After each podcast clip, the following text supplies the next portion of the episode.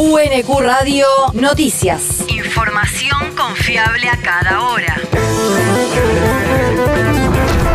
El clima. El Servicio Meteorológico Nacional indica que hoy se espera una máxima de 12 grados con cielo nublado y lloviznas por la tarde. El viento soplará del sudeste a lo largo de toda la jornada. El país. Ley de alquileres. Germán Martínez dijo que el proyecto opositor va a lastimar a miles de inquilinos. El jefe del bloque de diputados nacionales del Frente de Todos criticó el dictamen unificado de la oposición y señaló que la salida es ampliando incentivos y no quitando derechos a los y las que alquilan.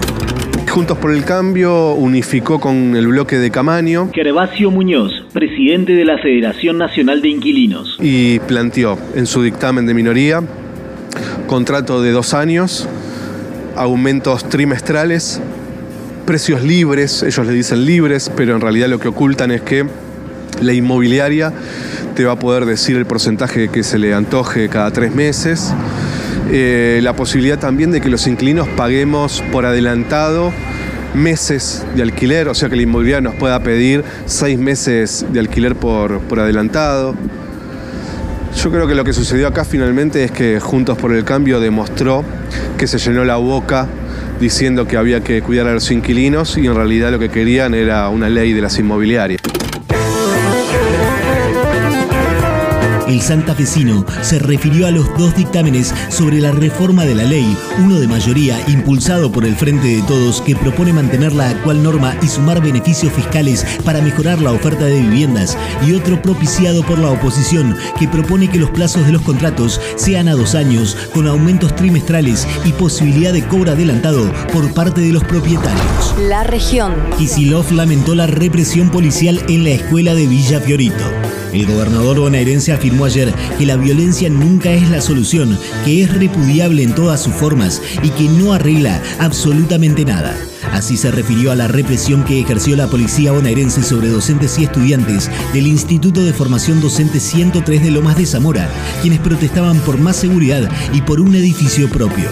También indicó que mantuvo una reunión con representantes de los docentes y los alumnos junto a los ministros de Gobierno y Seguridad y que se inició un proceso de investigación para determinar responsabilidades por lo ocurrido. El territorio. La comuna avanza con las obras de los puentes peatonales en la zona oeste.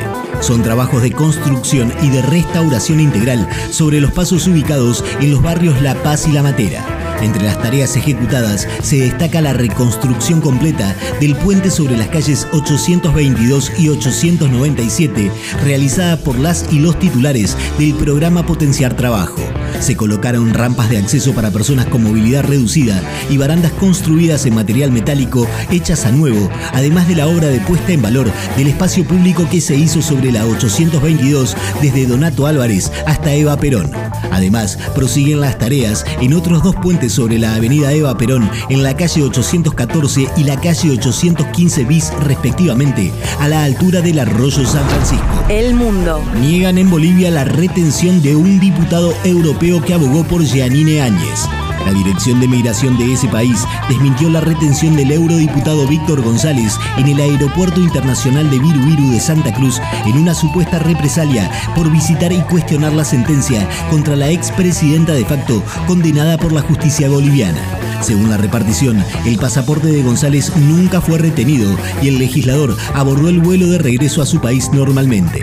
El falso hecho había sido denunciado por el gobernador opositor de Santa Cruz, Luis Fernando Camacho, que también se reunió con el diputado europeo. La universidad. Encuentro desafíos del campo audiovisual en la pospandemia organizado por la Secretaría de Posgrado a través de la Maestría y Especialización en Comunicación Digital Audiovisual, en conjunto con la Unidad de Formación y Capacitación Docente del Departamento de Ciencias Sociales de la Universidad Nacional de Quilmes y el acompañamiento de la Comisión de Educación de la Asociación Argentina de Estudios sobre Cine y Audiovisual. El encuentro prevé una modalidad abierta con inscripción previa y desarrollo de comisiones de trabajo que pretenden debatir sobre el rol de las instituciones educativas, la investigación audiovisual en las ciencias sociales y las experiencias en el audiovisual como práctica múltiple. Será el 29 y el 30 de junio en la Universidad Nacional de Quilmes. Para más información e inscripción, ingresar en el portal web de la universidad en www.unq.edu.ar. El deporte. La final de la Copa Sudamericana se mudaría al Kempes. Por las elecciones generales del domingo primero de octubre, Brasil no tendrá a disposición el estadio Mané Garrincha de su capital y por ello declinó la sede. Ante ello, el presidente de la Asociación del Fútbol Argentino, Claudio Tapia, le presentó una propuesta a la Comebol para que sea el Estadio Cordobés el que vuelva a albergar una final continental que sería favorable y se oficializaría en la próxima reunión del Consejo del jueves 7 de julio. UNQ Radio te mantiene informado.